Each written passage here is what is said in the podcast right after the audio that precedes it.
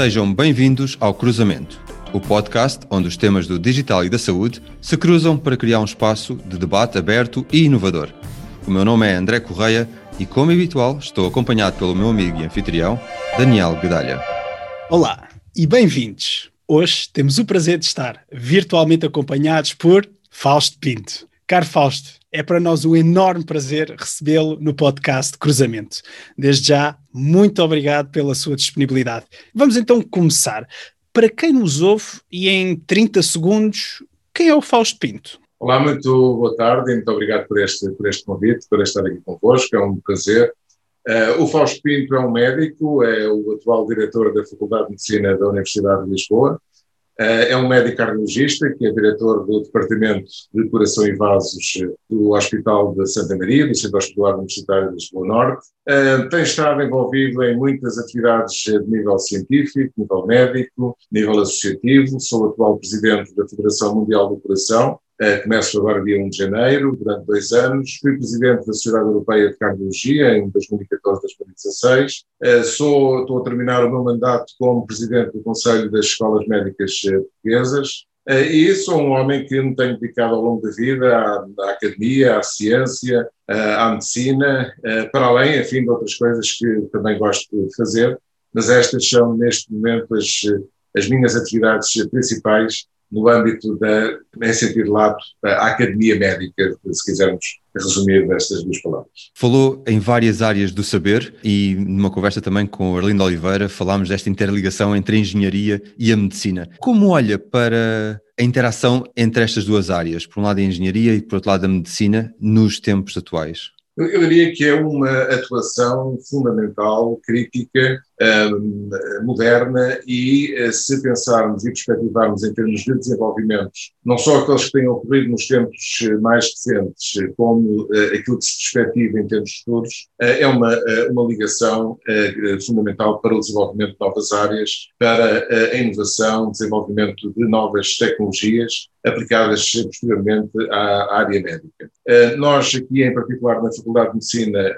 temos tido uma colaboração muito estreita com o Instituto Superior Técnico, que referiu o professor Lindo Oliveira, que é um amigo de longa data, e pertencemos à mesma universidade, e temos procurado precisamente essa complementaridade de saberes, de, de ação, entre aquilo que é um, e que constitui, no fundo, a base das várias engenharias, há várias engenharias uh, e da medicina. E para além de termos desenvolvido alguns programas em conjunto, mestrados, programa de licenciatura em Biomédica, várias colaborações entre vários grupos de trabalho de ambas as eh, instituições. Uh, criámos muito recentemente um, um grupo ligado à inteligência artificial, em que temos a colaboração do Instituto Superior Técnico, estamos a criar um núcleo de medicina aeroespacial e já há uma pleia de, de, de, várias áreas que têm colaborado e que eu considero como fundamental para o desenvolvimento da ciência médica, com a colaboração dos engenheiros ou da parte da engenharia. Aliás, devo dizer que a multidisciplinaridade é hoje em dia uh, funda, uh, fundamental e constitui a base, uh, uma das, das, grandes bases do desenvolvimento científico e do desenvolvimento tecnológico, depois com aplicação prática em várias áreas, incluindo na área médica. Portanto, eu diria que é no, em, em, particular no ambiente académico, é fundamental haver esta ligação e é só de reforçá-la e torná-la mais forte, porque isso também que constitui um, uh, um avanço e um estímulo ao desenvolvimento tecnológico e científico, em particular em países como o nosso, que bem precisam disso. E, portanto, termos escolas avançadas, como é o Instituto Superior como é a Faculdade de Medicina a colaborarem, eu diria que é crítico para o desenvolvimento científico em Portugal. Complementariedade, esse cruzamento, o Fausto claramente é um adepto da colaboração e do cruzamento entre as várias áreas e disciplinas do saber. Agora, uma pergunta, Fausto, acha que temos a mentalidade certa em Portugal? Bom, é, a mentalidade eh, desenvolve-se, apura-se e é a criação de ambientes eh, que permitam desenvolver essa mentalidade, isto em Portugal ou em qualquer parte do mundo, que é também um pouco a responsabilidade das estruturas académicas e das estruturas universitárias. A universidade em si uh, tem que, uh, nos dias de hoje, e uma universidade moderna tem que ser aberta, tem que ter a capacidade de poder atingir a sociedade civil. E, portanto, no fundo, a, criação, ou se quisermos, o modular uh, de uma mentalidade também parte muito da capacidade que os académicos, que os universitários, que as universidades a sua colaboração, nomeadamente com tecidos empresariais e com outras áreas que são muito importantes hoje em dia naquilo que poderemos considerar como desenvolvimento do conhecimento, em que todos estes saberes, todas estas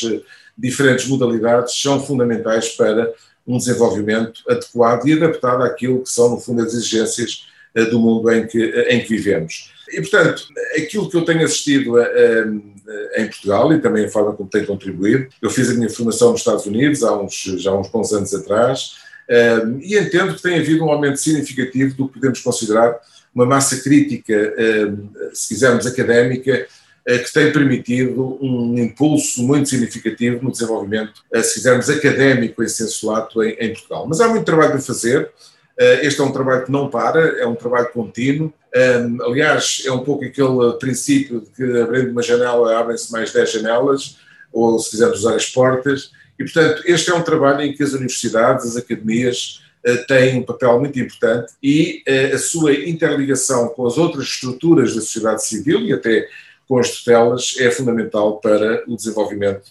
enfim, das várias áreas de saber e que no fundo é isso que torna um país avançado, é isso que torna um país moderno, é isso que torna um país adaptado àquilo que são as necessidades e que são os desafios eh, que a sociedade eh, moderna e a sociedade atual nos, eh, com os quais nos, nos deparamos. E, portanto, é a capacidade também que nós, em conjunto, tivemos de preparar as gerações futuras para isso,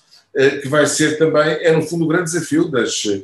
das gerações que neste momento têm essa responsabilidade de liderar e, de certa forma, contribuírem para o desenvolvimento do, do país nesta, nesta área. E, portanto, a mentalidade forma-se eh, desenvolve-se, modula-se, eh, e é esse o papel eh, de muitos atores, mas sobretudo daqueles que têm uma responsabilidade no plano pedagógico, no plano formativo, e é aí que eu penso que as universidades per se têm essa responsabilidade a crescer. E estamos a falar de universidades, de formação, trazendo agora a tecnologia para a conversa, estaremos a beneficiar do potencial da formação digital, nomeadamente naquilo que respeita ao e-learning, às simulações de realidade virtual, etc. Eh, tem havido um grande desenvolvimento nesse sentido. Falando aqui especificamente nas escolas médicas, por exemplo, esta pandemia trouxe-nos uh, um grande desafio, que foi subitamente termos de adaptar os nossos modelos de ensino a modelos virtuais e modelos remotos de ensino à distância, e, e isso criou, e isso não foi só em Portugal, isso foi no mundo de uma forma global, criou a necessidade, de facto, de nos adaptarmos e utilizarmos novas ferramentas, levou também a um desenvolvimento tecnológico absolutamente uh, vertiginoso, uh, em termos de novas plataformas, de novas, uh, novos modelos, e isso foi, se quisermos, uma das oportunidades criadas por esta, por esta pandemia, em que todo o componente digital é sensuado, tem sido muito desenvolvido e muito utilizado, e cada vez mais, nas, e aqui na área que eu conheço melhor, a área médica e a área, e a área científica, uh, tem de facto sido exponencial a sua utilização. Agora, é um desafio enorme. E se pensarmos na área médica, por exemplo, a utilização uh, da tecnologia digital é hoje em dia um must isso independentemente da pandemia. A pandemia veio acelerar algumas das áreas uh, da, uh, da, utilização, se quisermos, da, da, área digital na medicina, como por exemplo toda a parte de telesaúde. Uh, hoje em dia houve um crescimento absolutamente exponencial no uso, por exemplo, das teleconsultas, da telemedicina e a utilização também de novos desenvolvimentos que permitiram desenvolvimento tecnológico, inclusivamente com o aparecimento de novos dispositivos, de novas tecnologias de monitorização à distância dos dos, uh, dos doentes, que já ultrapassa muito aquilo que já, enfim, que já se tinha, já se tinha visto com o Apple Watch e com outro tipo de gadgets, de dispositivos ao, ao dispor das, uh, das populações, mas agora adaptados à parte médica. Nós temos tido experiências bastante interessantes, desde doentes com determinado tipo de doenças, patologias, que seguimos atualmente de forma remota, recorrendo a vários tipos de tecnologias, até à própria, hoje em dia é possível, por exemplo, fazer afinação do equipamento eh, que foi colocado num, num doente à distância, e portanto fazer não só avaliação, mas até intervenção uh, nesse tipo de uh, equipamentos, o que, e hoje em dia, inclusivamente, já têm sido testados modelos de fazer intervenções, quer por robóticas, quer por outras áreas, à distância. E depois temos outros, há vários componentes, quando se fala em, em área digital, obviamente que há múltiplos componentes, um deles também está muito interligado atualmente na área médica, que é toda a parte relacionada com a utilização de dados e com o chamado Big Data, se quisermos incluir dentro do grande campo da, da inteligência artificial, e que tem de facto permitido um avanço no conhecimento, por um lado, no, no sentido de conhecer melhor algumas patologias e algumas áreas, mas também com uma translação em termos práticos de desenvolvimento de novas tecnologias, novos aplicativos, novos dispositivos eh, que permitem eh, coisas tão simples ou tão complexas, como, por exemplo, fazer detecção utilizando eh, um telemóvel de um doente que esteja a fazer um infarto do miocárdio, com a, sua colocação no peito e por, com uma derivação, poder ver o eletrocardiograma desse, desse doente e ter uma alta acuidade no diagnóstico da existência, por exemplo, do infarto do miocárdio, a utilização da voz para poder fazer diagnóstico diferencial em situações de dor. isto são apenas dois exemplos de múltiplos exemplos, já para não falar na sua utilização, por exemplo, na análise de, de elementos diagnósticos como as, as, radiografias, as tomografias, as ressonâncias, etc. Portanto, há todo um mundo, e é por isso também que nós criamos aqui no, na nossa faculdade esta área da inteligência artificial, porque há todo um mundo em que é muito importante, é um mundo tecnológico, é um mundo em que há vários atores que estão no, no, no terreno, eh, mas que a sua aplicação à medicina é fundamental. Eh, os médicos ou as, eh, os profissionais ligados à medicina, se quisermos ser ainda um pouco mais abrangentes, mas em particular os médicos, terem desde uma fase muito inicial, desde os bancos da faculdade terem esse acesso, terem o conhecimento do jargão, terem o conhecimento daquilo que são as, as, as, tecnologias, que as gerações que estão agora a ser preparadas vão ter que lidar no futuro. E, portanto, isso é algo que tem vindo a ser cada vez mais uh, incorporado uh, nos nossos currículos, que em termos de investigação está a ser incluído também uh, nos, em vários tipos de atividade de investigação, quer feita especificamente em, em, áreas médicas, quer feita em colaboração também, como falámos há pouco, com outras áreas, meramente com a área de engenharia e, em particular, com as as, as áreas de data science, eh, onde de facto tem tido eh, também uma evolução muito, muito interessante. Portanto, é uma área que, sem dúvida, está cá para ficar, é uma área muito dinâmica, é uma área que temos que estar muito disponíveis, e aqui quando falo eh, temos, estou a falar no sentido muito lato, incluindo não só os agentes das estruturas académicas, como inclusivamente a capacidade de depois, em cada país, inclusive as estruturas, desde estruturas governamentais, não governamentais, etc., poderem financiar, poderem apoiar também este tipo de desenvolvimento. Mas Portugal, nesse sentido, tem, eh, tem tido, eu diria, um comportamento bastante adequado. Aliás, em termos de rede digital e em termos de utilização do digital, não temos propriamente de nos envergonhar da posição em que estamos eh, e do nível que já atingimos. E centrando em Portugal, o Fausto também falou em faculdade e há pouco referiu abrir as portas. Uh, o Fausto tem trabalhado também em estabelecer uma rede de faculdades de medicina de língua oficial portuguesa. Como é que acha que esta rede pode contribuir para o avanço da medicina uh, e, em particular, já agora vamos pegar aqui na área das tecnologias? E fale-nos também um pouco sobre isso, Fausto, por favor. Ora bem, esta rede, que é a chamada CODEMLP, a rede de colaboração entre faculdades de medicina de língua oficial de língua portuguesa, foi uma, uma, ideia que tive aqui há um par de anos atrás e que, em conversa com o meu colega na altura da Universidade do Rio de Janeiro, eh, começámos a, a, a elaborar esta ideia de podermos criar uma rede eh, que envolvesse as, eh, algumas faculdades de, medicina de língua portuguesa e, no fundo, criar uma espécie de Commonwealth da medicina a nível das faculdades, a nível global. Neste sentido, nós temos a CPLP, eh, que congrega um conjunto de, de países de língua portuguesa, eh, em que já existem outras áreas em que existem eh, associações semelhantes, e entendemos que seria a altura de podermos criar criar esta rede. E com que objetivos principais? Bom, por um lado, criar a possibilidade de se estabelecerem protocolos entre as, estas várias faculdades, protocolos de colaboração, quer em termos científicos, quer em termos pedagógicos, quer em termos de mobilidade, eh, agora enfim estamos um pouco comprometidos pela pandemia, mas isto vai passar, eh, de mobilidade, quer de estudantes, criar uma espécie de Erasmus eh, da língua portuguesa, um programa, isto citou muito os meus colegas das outras faculdades, Claro que já existe algum tipo de colaboração e já existe algum tipo de intercâmbio, mas aqui era permitir a criação de uma plataforma robusta em que estivessem as principais faculdades dos vários países de língua portuguesa e que pudesse de facto constituir essa rede uh, que uh, permitisse uma afirmação, se quisermos, da lusofonia académica médica a nível global. Nós vemos isso noutras, noutras áreas, obviamente com o Commonwealth, ou se quisermos expandir aos Estados Unidos da América, que já têm redes muito fortes, ou no espaço espanhol, ou, e, e, entendemos que fazia falta este, este tipo de, de rede que de facto permitisse criar estas condições para poder um, obter este, ou, ou, pelo menos almejar para este tipo de, de, de desenvolvimento. Eh, e de facto, isto foi muito bem acolhido pelos meus colegas. Criámos a rede há um ano, foi em novembro de uh, 2019, foi aqui em Lisboa que foi, uh, que foi criada. Inicialmente com sete faculdades de medicina brasileiras, de São Paulo, Rio de Janeiro, Minas Gerais, Rio Grande do Sul, Ceará, Bahia. com as três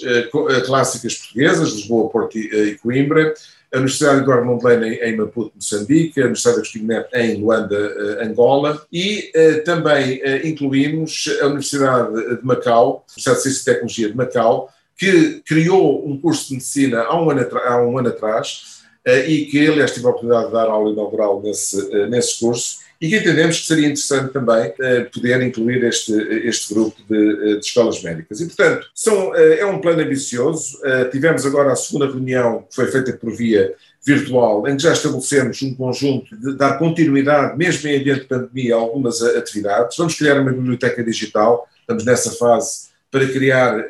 conteúdos que possam ser partilhados entre as várias faculdades estimular redes de investigação que possam, na, nas mais variadas áreas, eh, poder envolver grupos de investigação das várias eh, faculdades de, de medicina. Quando for possível, promovemos a mobilidade de docentes e de discentes eh, entre estas várias faculdades, criar estes programas de intercâmbio para permitir, no fundo, uma, como disse há pouco, um desenvolvimento e uma afirmação da medicina e, da, e se quisermos, da academia médica lusófona e da lusofonia neste, eh, neste âmbito. Há muito mais ideias a, a fervilhar, mas uh, acima de tudo existe um espírito, uh, um espírito de corpo, e eu fiquei de facto muito, muito satisfeito e muito grato também aos meus colegas por terem acarinhado e abraçado esta iniciativa, que eu diria que no âmbito da, da ciência e da medicina nós, nós não temos propriamente fronteiras, nós somos uma, uma grande comunidade a, a nível global, aliás, se há área em que a globalização é um facto eh, é na área científica e na, eh, e na área médica. Eu senti isso muito eh, desde, desde muito jovem, quando ainda estudante fiz um clerkship na altura em, na Inglaterra, depois quando tive uns anos nos Estados Unidos, em Stanford, e depois disso, com as várias participações em redes internacionais, em que de facto existe um espírito muito de grande interligação, de colaboração entre os, os vários cientistas, os vários médicos a nível global. E, portanto, aqui é procurar fazê-lo no espaço lusófono e onde podemos, eh, há, há, todo, há uma ambição grande, mas há também uma, um potencial imenso, eh, nos podemos eh, entreajudar e contribuir para o avanço científico com cunho português, digamos, o avanço da ciência médica também a falar português. Referiu há pouco a sua especialidade, cardiologia, é também uma especialidade onde tec as tecnologias emergentes, e estou a pensar, por exemplo, na inteligência artificial, podem fazer uma diferença e podem fazer uma grande diferença para o doente. Do seu ponto de vista, Fausto, como pode esta tecnologia e a adoção de novos processos ajudar o doente, especialmente na cardiologia? A cardiologia tem sido das áreas com desenvolvimentos tecnológicos mais significativos uh, nestes, nestes últimos anos, nas últimas décadas, uh, e que se traduziram naquilo que é, uh, se virmos em termos globais, os avanços na medicina cardiovascular são responsáveis por 80% do aumento de esperança de vida nos últimos 50 anos. E, portanto, 80% daquilo que ganhamos, ou seja, de cerca de 15 a 20 anos, aqui varia um bocadinho de, de, zona para zona, que se ganhou nestes últimos 50 anos, 80% foram devidos aos avanços na área cardiovascular escolar. E grande parte disso foram os avanços tecnológicos que permitiram não só fazer diagnósticos mais precisos, diagnósticos mais precoces, como também estabelecer estratégias terapêuticas mais uh, rigorosas, mais adequadas, no fundo eficazes uh, no seu, na sua resposta. E estamos aqui a falar, desde se pensarmos em termos diagnósticos, uh, o desenvolvimento de tecnologias como ultrassom, a ultrassonografia, como a ressonância magnética, como a tomografia computurizada, as, as tomografias de positrões, eh, na área da, eh, da medicina nuclear e da, e da cardiologia eh, nuclear, em que foi possível, com estas múltiplas áreas de imagem, desenvolver muito o diagnóstico na área cardiológica, também desenvolvimento na área dos biomarcadores, que são utilizados quer no diagnóstico, quer também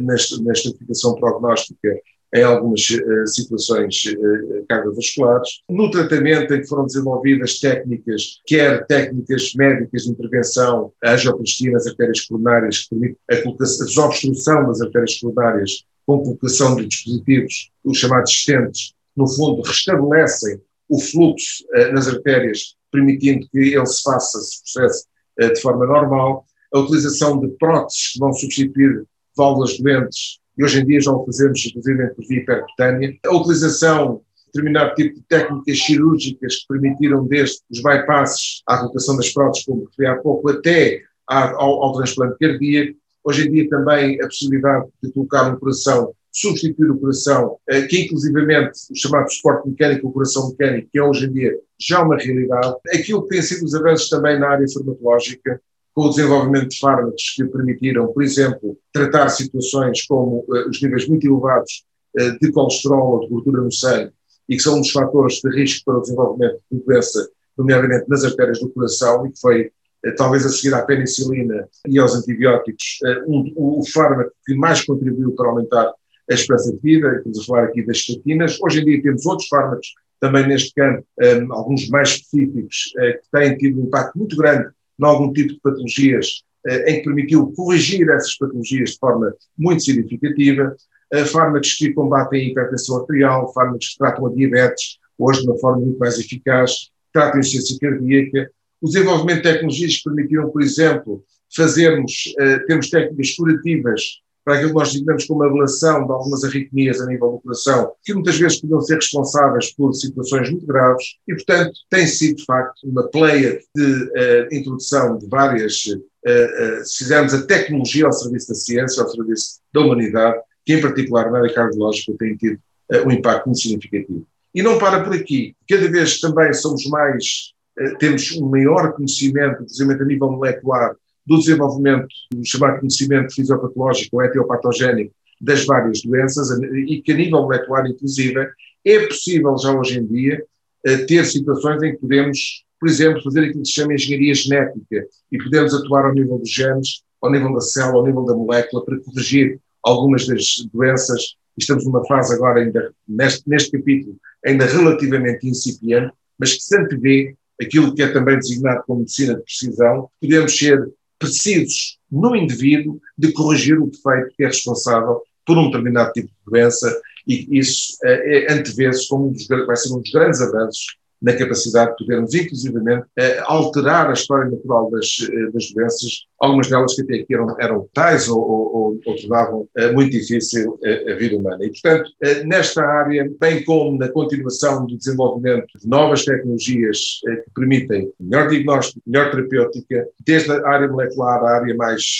macro, se quisermos, é de facto antever-se aqui um, um conjunto vastíssimo de avanços significativos. Há, contudo, uma área que não tem sido tão significativa o seu avanço. E aí é um pouco, não tanto culpa da ciência, mas culpa da sociedade em geral. E estamos a falar da área da prevenção. E se pensarmos que 80% das doenças cardíacas podem ser preveníveis, vemos que eh, não temos feito um bom trabalho na prevenção. Ou seja, temos sido extraordinários a diagnosticar e a tratar a doença, temos sido muito maus a preservar a saúde. E este é um dos grandes desafios que neste momento enfrentamos e é um dos grandes desafios para o futuro. É como é que vamos chegar, porque isto já vem desde Hipócrates, mais vale prevenir do que remediar. Nós somos muito bons a remediar, não temos sido tão bons a prevenir. E deixem-me dar-lhes uh, uh, alguns números. Em termos globais, embora 80% das doenças sejam preveníveis, os budgets, os orçamentos mundiais para a saúde, na prevenção, representam apenas cerca de 4 a 5%. Ou seja, nós estamos a gastar 95% a 96% dos nossos orçamentos da saúde para tratar e apenas 4 a 5% para prevenir. E, portanto, esta tem sido uma das áreas em que, em particular, quando falamos de organizações como aquela que eu atualmente dirijo, da Federação Mundial do Coração, eh, ou quando, eh, a nível continental, a Sociedade Europeia de Cardiologia, assim como outras estruturas, têm procurado alertar quer governos, quer entidades que têm responsabilidade governativa ou responsabilidade importante a nível societal, da importância da implementação de estratégias e do apoio no fundo, e que têm tido alguns resultados. E alguns resultados que começam, eh, enfim, de forma ainda um pouco incipiente, mas começam a ter uma maior atenção nesse sentido. E alguns programas, nomeadamente no âmbito da Organização Mundial de Saúde, tem-se desenvolvido alguns, algumas áreas e alguns programas, como o programa das, das cidades saudáveis, precisamente para ir um pouco ao encontro desta, desta, desta área. E, portanto, é um pouco uh, neste, uh, neste, neste capítulo da tecnologia, se quisermos, que é importante pensarmos, é muito importante para ajudar ao diagnóstico e tratamento da doença, temos agora que ser melhores para prevenir a doença. Faz tecnologia ao serviço da humanidade, a frase que acabou de dizer. E foi recentemente inaugurado o edifício Reinaldo Santos, depois de uma persistente espera. Será que nos pode falar deste projeto e das valências que pode trazer? O projeto do novo edifício Reinaldo Santos, uh, sido um bocadinho como a menina dos meus olhos, uma expressão portuguesa, foi de facto uma, uma saga que durou vários anos, mas finalmente chegou e em dezembro de 2019 pudemos inaugurar o edifício, na altura até com a presença do, do, do Ministro da Ciência e Tecnologia e, enfim, várias uh, autoridades tiveram a oportunidade de uh, testemunhar esse, esse início. E é, de facto, um, mais um acrescento em termos uh, não só de espaço em si, mas também de poder darmos, oferecermos condições para desenvolvermos algumas áreas que estamos a implementar aqui na nossa Faculdade de Medicina. desde o desenvolvimento de um centro de bioimagem, com uma, incluindo uma ressonância magnética dedicada exclusivamente à investigação eh, e aqui investigação em termos eh, globais, portanto, nas várias áreas, a criação de um centro de cirurgia experimental, eh,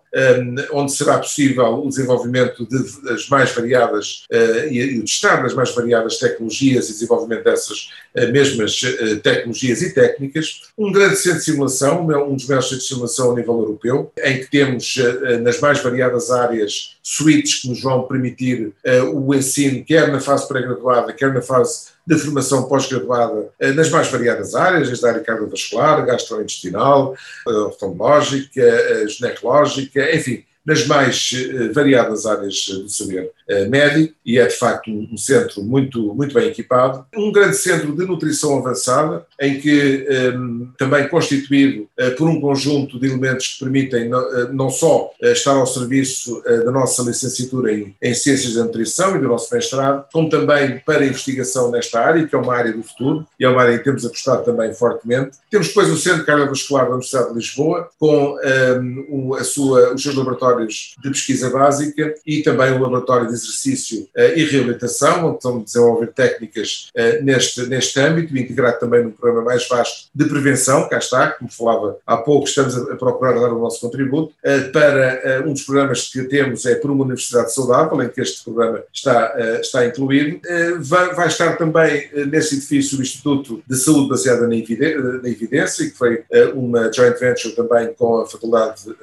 de Farmácia, e que tem também um conjunto de atividades que vão ser realizadas no, eh, no, no novo edifício. Vamos ter um espaço também para novas, eh, estimular um pouco uh, startups e o desenvolvimento de novas, no fundo temos um, condomínio para a investigação e para o potencial de desenvolvimento de novas empresas. Queremos também estimular a colaboração com o tecido empresarial, entendemos que isso é, é muito importante. E depois vão existir vários espaços pedagógicos que vão ser utilizados pelas várias valências, aliás já estão a ser utilizados nesta, nesta fase, com auditórios, com áreas de bancada, com eh, enfim, múltiplas eh, espaços que têm como objetivo eh, a promoção da investigação, do ensino, da pedagogia, da formação, que no fundo é uma das áreas essenciais para uma faculdade de medicina, para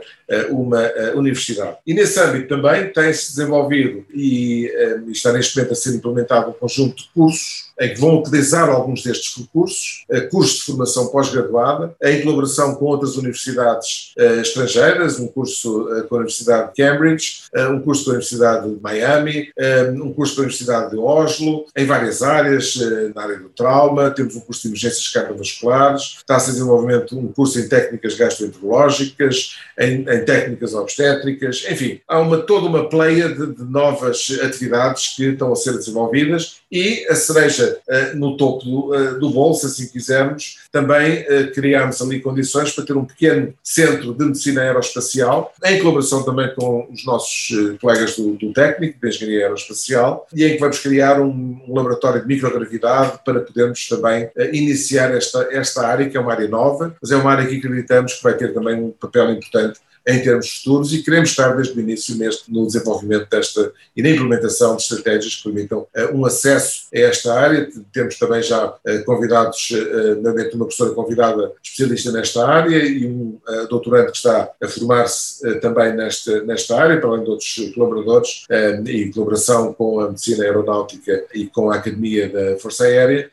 E, portanto, como vê, há todo um conjunto de novas áreas uh, que queremos uh, implementar e que, no fundo, constituir aquilo mais uma vez, reiterando o que falado no, início, o papel uh, de uma universidade, o papel de uma faculdade de medicina para colaborar no desenvolvimento científico, no desenvolvimento tecnológico, na implementação de boas práticas e na possibilidade de dar formação em colaboração com outras entidades e com outras instituições para o desenvolvimento eh, da nossa, eh, neste caso, se quisermos, da medicina académica. É sem dúvida um, um projeto muito ambicioso e parece-me que traz aqui uma grande mais-valia, que é realmente a co-criação de valor entre os diferentes players deste, deste ecossistema. Fausto, muito obrigado. Estamos a chegar ao fim. Quando a conversa é boa, o tempo passa depressa. Queremos agradecer-lhe o seu tempo, queremos agradecer a sua disponibilidade, queremos também agradecer todos os exemplos que trouxe a esta conversa, onde a área do digital e da saúde se cruzam com bastante sucesso. Abordámos também os temas da educação, eh, de como a futura classe médica está a ser preparada e falámos, obviamente, do impacto tecnológico, eh, sobretudo na especialidade de cardiologia. Mesmo para terminar, e caso os nossos ouvintes queiram saber mais sobre si ou acompanhar a sua atividade, onde é que o podem encontrar online? Eu tenho a minha página pessoal, fostpinto.com, eh, e eh, tenho, eh, estou nas redes sociais, facilmente contactável, direção da Faculdade de Medicina da Universidade de Lisboa ou direção do Departamento de Coração e do Centro Hospitalar Universitário de Lisboa Norte. É fácil, sou muito fácil de encontrar.